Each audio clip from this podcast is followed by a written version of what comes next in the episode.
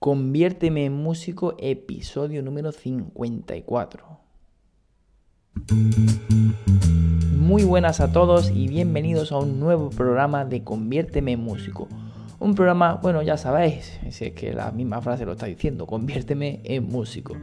¿Y qué hace falta para ser músico? Bueno, aparte de toda una vida, pues eh, bueno, conocer todos aquellos procedimientos, conceptos, definiciones, eh, bueno, estrategias musicales y estrategias de marketing para poder incluso vivir de la música, posicionarse en el mundo musical. Eh, en fin, hoy día, como yo digo, ser músico no consiste solamente en aprender a medir corcheas y fusas, sino que es mucho más, ¿no? Y, para poder interpretar, para poder transmitir, para poder llegar al público, para poder tener visibilidad, pues hace falta conocer y trabajar eh, muchas cosas y, ser muy constante, por supuesto.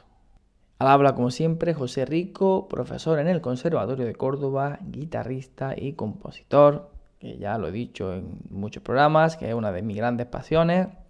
Además también profesor de talleres eh, en este campo, de, incluso de charlas en las universidades y profesor muy pronto también de Compodemia, la primera academia online para compositores, para gente que quiera dedicarse al mundo de la composición, bueno, y no solo la composición, sino bueno, al conocimiento general de la, música, la, improvisación, el, poder interpretar con más conocimiento, bueno, ya os iré eh, informando porque esto está ya al caer y seréis los primeros en conocer pues eh, este proyecto.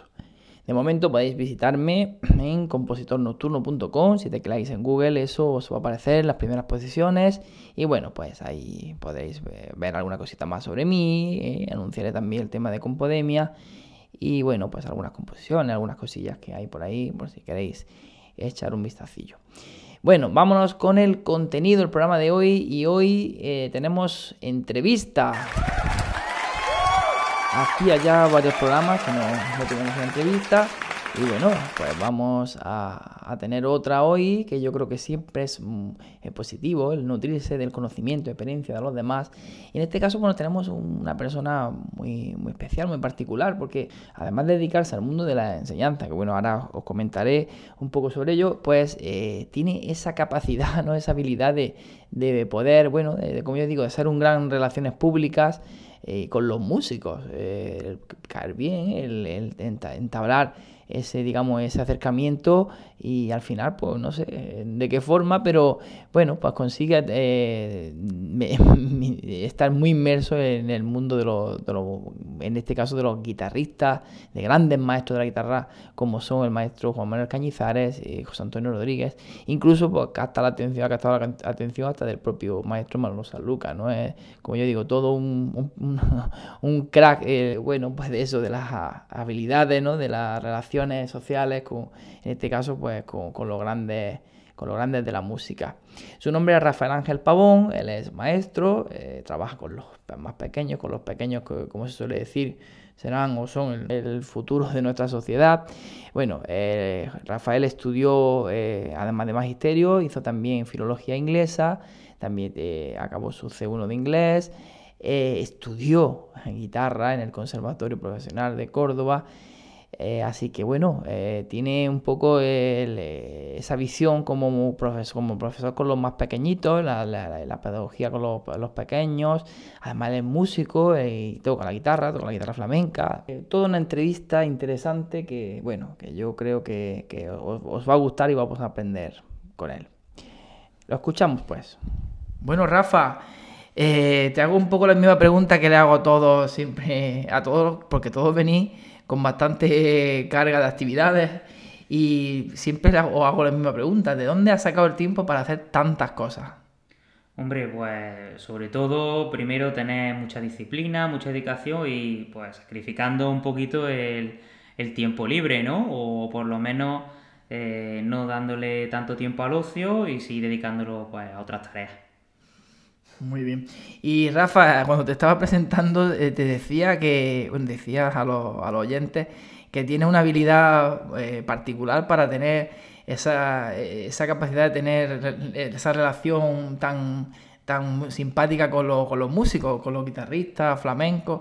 Eh, ¿A qué se debe ello? ¿Por qué eh, tiene esa simpatía o agrada tanto a los guitarristas? Bueno, no sé, no creo que sea una simpatía o habilidades sociales nada más que con los, con los guitarristas flamencos. Creo que, que, son habilidades sociales que tengo para cualquier tipo de persona. También es cierto que, hombre, que tengo la suerte, ya me une una amistad con el guitarrista José Antonio Rodríguez de hace ya unos tres años, si mal no recuerdo. Admiración como el maestro de la guitarra que es y, por supuesto, a nivel personal, una persona, es un tío, un maravilloso, ¿no? Y tengo la suerte de conocerlo, pero también yo creo que un poquito es normalizar, ¿no? Son gente, ¿no? Tanto, ya no solo los guitarristas, músicos, ¿no? Actores, gente, digamos, que son famosos, entre comillas, ¿no? Entendiéndose el término famoso no con un tono despectivo, no sé si sabe a lo que me refiero, pero eh, son personas que si normaliza eso, ¿no? Pues lo lleva a, un campo más sencillo, pues te das cuenta que son personas que normales, que, que han dedicado gran parte de su vida al guitarrista, pues a la guitarra, el saxofonista al saxofón y el que cante, pues al cante. Ya está. bueno, vamos al terreno que más, digamos, domina, ¿no? El tema de los idiomas. Eh, ¿Tú crees que existe una relación entre el aprendizaje de un idioma y el aprendizaje de, la música? ¿Ves similitudes? Yo creo que sí, porque eh, estamos hablando de sonidos y las notas son sonidos, son la representación del sonido y en el inglés pues también, por ejemplo, en inglés pongo por ejemplo, podría hablar de cualquier otra lengua, pero bueno, hablo del inglés que es la que digamos más mm, tiene que ver con, con mi trabajo, ¿no? Pues el inglés, por ejemplo, pues, tiene diferentes sonidos, ¿no? Tiene entonces sonidos para las vocales, tiene, pues, uno va aprendiéndole poco a poco y lo va interiorizando. Igual que en la música, cuando un niño es pequeño, pues tú empiezas a ver simplemente la escala de, do mayor, ¿no? La escala, y luego va añadiendo alteraciones poco a poco, una alteración, dos alteraciones, hasta que el oído se va haciendo, llega un momento que el oído es capaz de reconocer incluso, ah, pues esta es la escala tal o esta es la escala, ¿no? Pero a base de mucho trabajo y, por supuesto, cuanto más temprano sea el aprendizaje, mejor va a ser el desarrollo con el tiempo y mayor el aprendizaje, sin ninguna duda. La verdad que sí, a veces, claro, nos cuesta entender, ¿no? El, poder aprender los idiomas rápidamente, pero claro, con la música, como dices, pasa lo mismo, ¿no? No se puede abarcar eh, aprender tan rápidamente un, lenguaje, ¿no? Como es eh, un idioma, porque al fin y al cabo también la música es un idioma más. ¿Y tú crees que se necesita una, una, manera especial, un tipo de psicología particular a la hora de dar clase en primaria para niños de más temprana edad? Eh, por ejemplo, un profesor de secundaria eh, estaría preparado a, priori para enfocar este tipo de enseñanza. Hombre, a ver, en primer lugar, nada más que con el sistema que tenemos de, enseñanza, un, maestro ¿no? que sale, termina la carrera y ha hecho magisterio, sí, es cierto que tiene un contacto con los niños, porque tiene una asignatura que es práctico, que incluso creo que, que, existe también en secundaria, si mal no recuerdo. Incluso creo que los profesores de conservatorio también habéis tenido vuestra vuestras prácticas además, pues bueno, tienes un contacto con, el aula, pero que es un contacto que no es real porque no es el día a día, es un contacto en el que tú pues, puedes tomar parte de esa clase, pero no eres el maestro. Entonces yo creo que cualquier persona eh, puede tener capacidad o habilidades para la enseñanza tanto en primaria como en secundaria, pero tienes que tener vocación.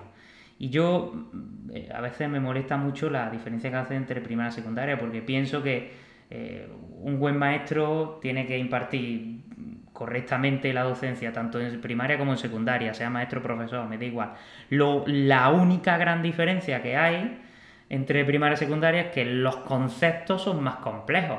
Pero también es verdad que los alumnos de primaria pues tienen más dificultades o no tienen todavía el trasfondo teórico necesario para, para entender esos conceptos que sí tienen los alumnos de secundaria.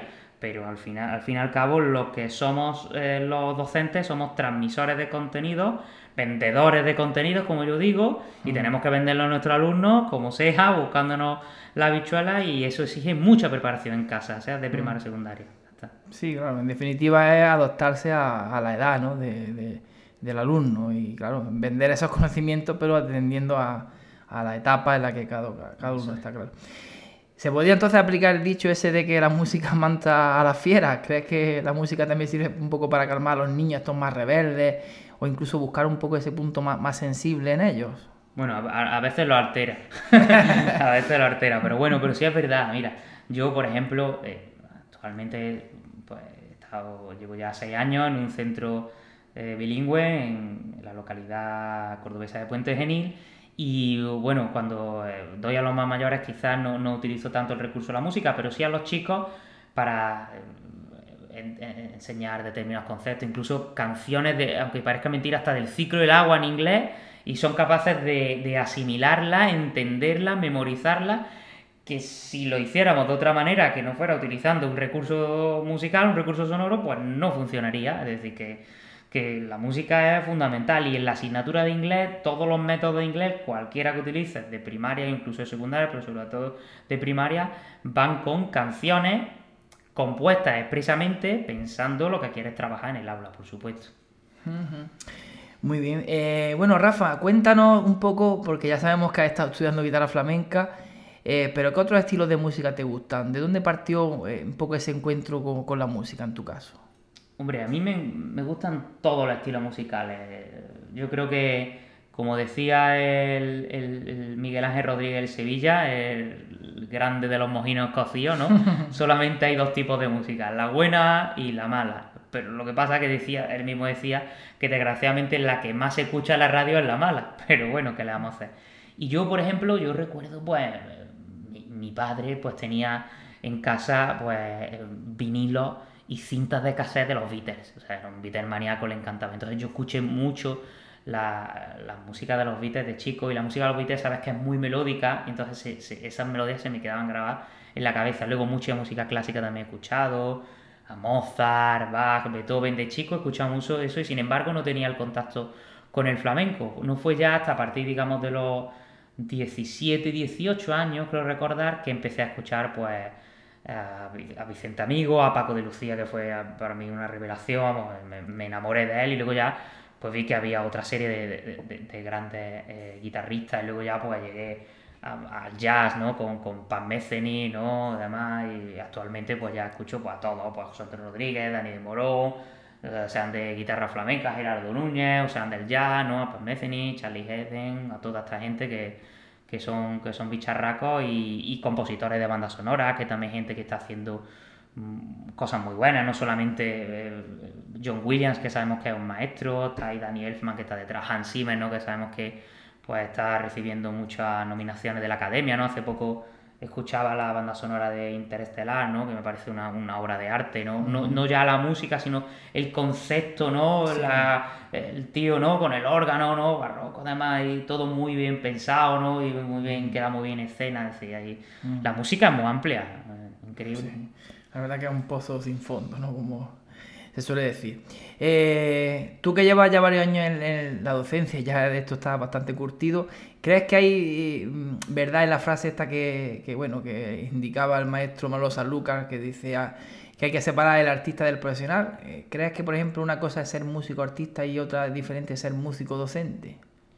Hombre, puede ser que se dé el caso de que se combinen las dos, de que las dos vayan simultáneamente. puede ser que un buen o un gran artista sea un gran o un buen profesor, pero también puede ser que alguien que sea un buen artista no sea un buen docente o que alguien que sea muy buen pedagogo no sea un buen artista. Es decir, puede, puede ocurrir esas cosas.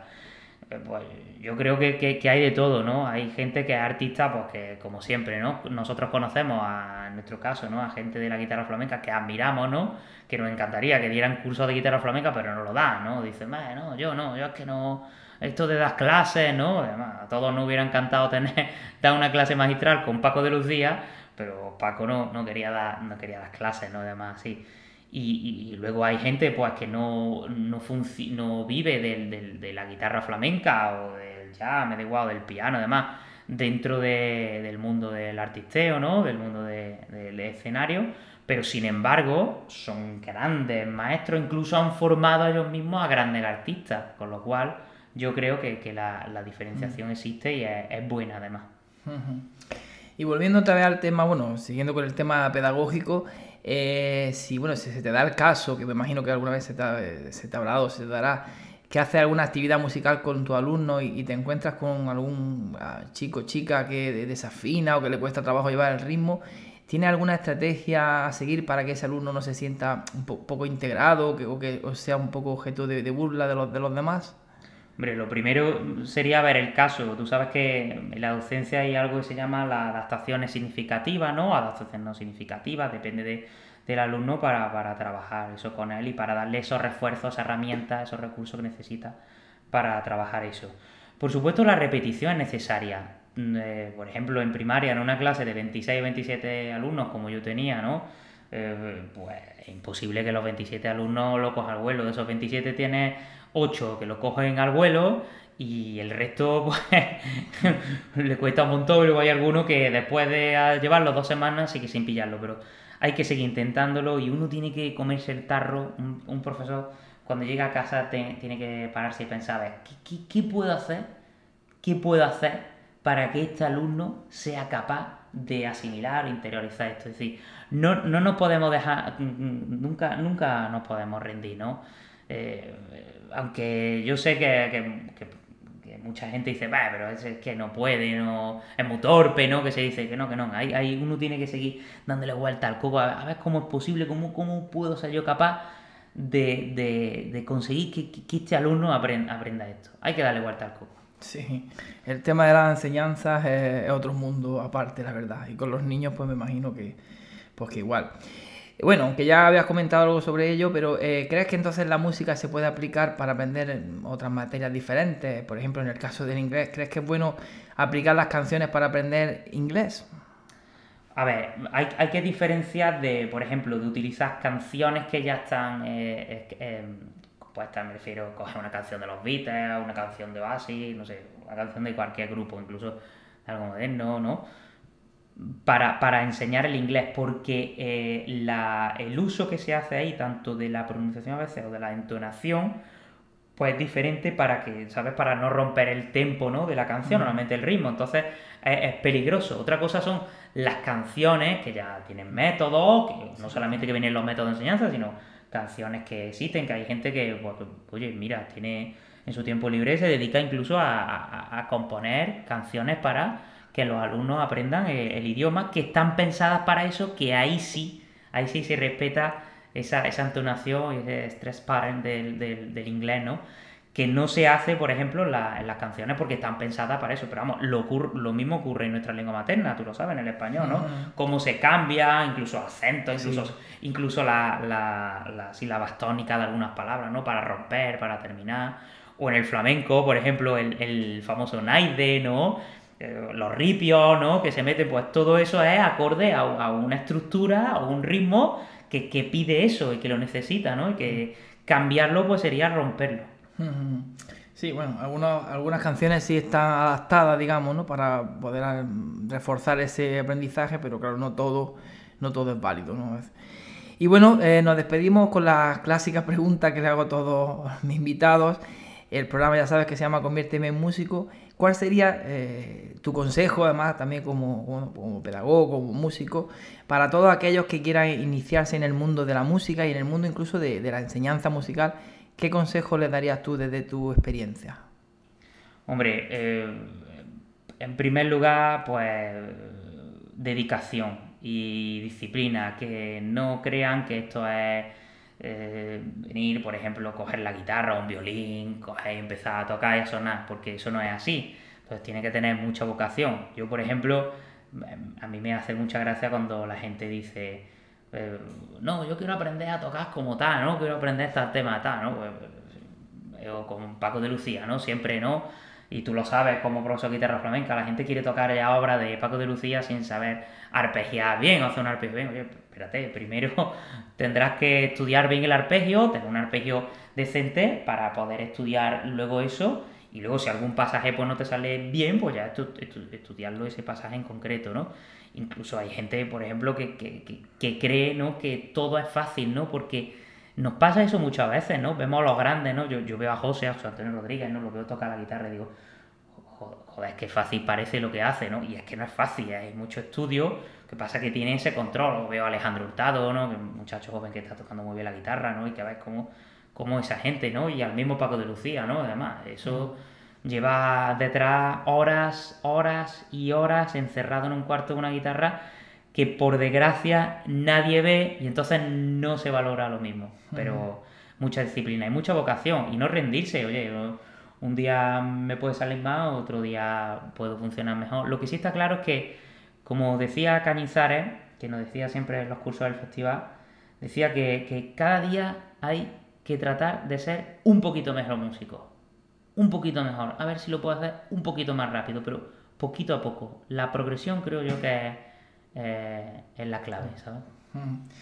Muy bien, Rafa, pues muchas gracias por tu entrevista. Yo creo que a los oyentes les va a venir muy bien tu experiencia, tus consejos, bueno, esa experiencia como docente además y, como profesor de inglés y esa unión también ¿no? de, los dos idiomas como son la música y, y en este caso pues el lenguaje del inglés. Así que gracias por, estar aquí, compartir un ratito con nosotros y nada, seguimos trabajando y poquito a poco pues eh, seguimos luchando en, esa, eh, en ese camino para convertirnos en músicos. Un fuerte abrazo. otro abrazo para ti.